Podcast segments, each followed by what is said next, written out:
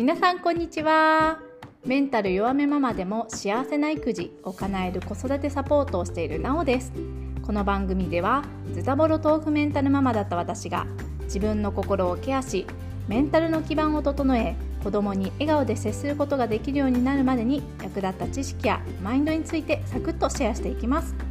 はい皆さんお疲れ様です。少し前の話になるんですけど私イヤホンを新しくしたんですよね。うん、私音楽聴くのが本当に好きでむしろね音楽がかけてないと何もはかどらないっていうノーミュージックノーライフなんですけど、うん、特にね料理する時私もともとお料理苦手なんですよ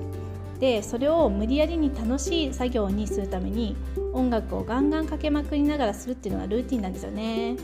うん、でね料理中ってスマホを濡れた手でいじるの嫌だなと思ってよし音声アシスタント対応のを買ってみようってなったんです。で少しお値段は張るんですけど某ね会社のね音声アシスタント対応のイヤホンを買って使ってみました。で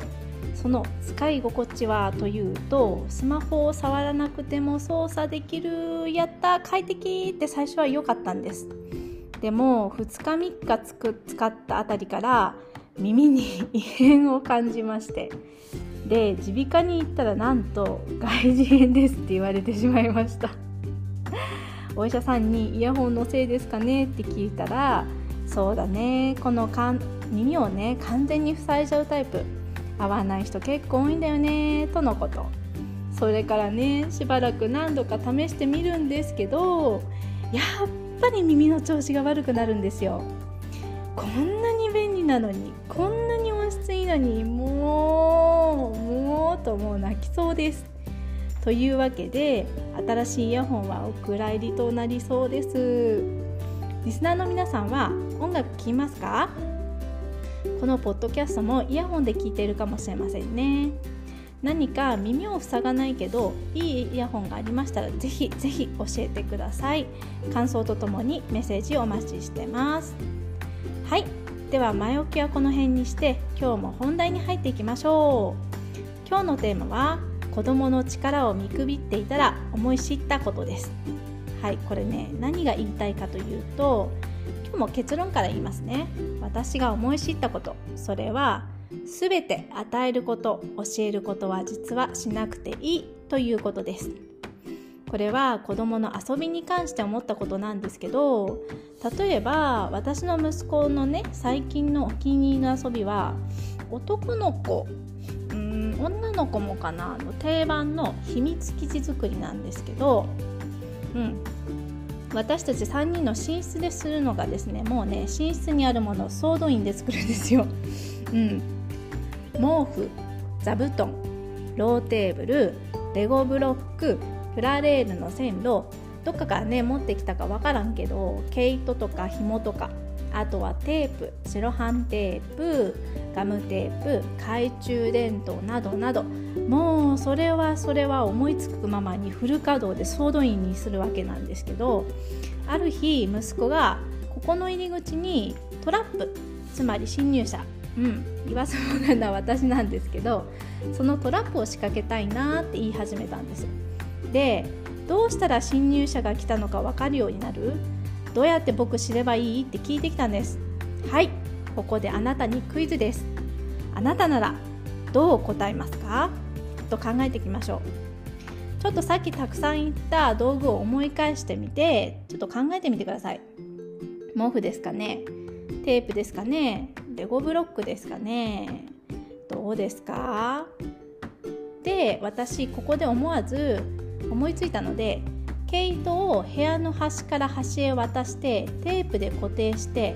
引っかかるようにしたらって言おうと思ったんですよ。うん、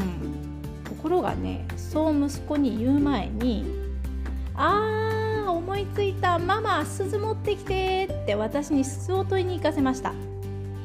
彼が思いついたのはほぼ私が言おうかなって思っていた毛糸のトラップなんですけどそれを音が鳴るように鈴をつけるって言い始めたんですよ。でこの時思い知ったんですよね私。子供の発想とか思考とかやっぱ舐めたらあかんなって。私たち親はついつい答えとか正解とか与えがちじゃないですか。それが果たして正解かどうかも分からず。てかねそれはね親である私の正解であって息子の正解ではまあないんですよ。これってねまだ言葉がね曖昧な頃の月齢でもそうだと思うんですけどおもちゃの使い方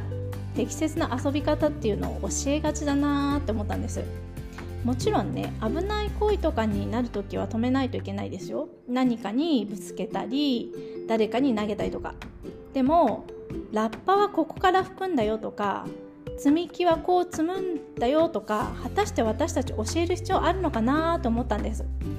あくまでも積み木の積み方にせよラッパの吹き方にせよ親のやり方を提示することはできるけど子供が自分の遊び方を模索している時に遊び方に正解がある。正解はこれだよって教えてしまうことに少し危うさを感じました。うん。そしてね教えないことがもしかしたら子供が考える力とかを鍛えるのに大事なことなのかなとも思いました。ちなみにねうちの息子くんはレゴブロックをねこう床に散らばせて足つぼトラップできたって自慢げに言ってたんですけどいやこれ死ぬほど痛い不一になるなと思って、まあ、でもナイスアイデアうんそこは認めると思ったんですよ。どうせなら防犯対策になるので夜寝る前に敷き詰めてもいいかもとか思ったんですけどまあそれもね忘れて朝私が踏んで痛いってなるんだろうなって思いました。うん。というわけでね今日は息子と遊んでいて思い知ったこと。遊ぶ時全てを与えたり教えたりしなくていいんだなぁと気づいたという話をしてきましたがいかがだったでしょうか？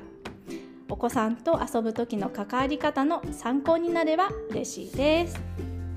はいこの番組では過去の私のように豆腐メンタルで育児こじらせちゃってるわーって親御さんからのご感想悩み相談質問随時募集してます。ぜひこのポッドキャストの概要欄にあります。公式 LINE のリンクからメッセージをお待ちしてます。インスタグラムの DM でも構いません。それではまた次回。ありがとうございました。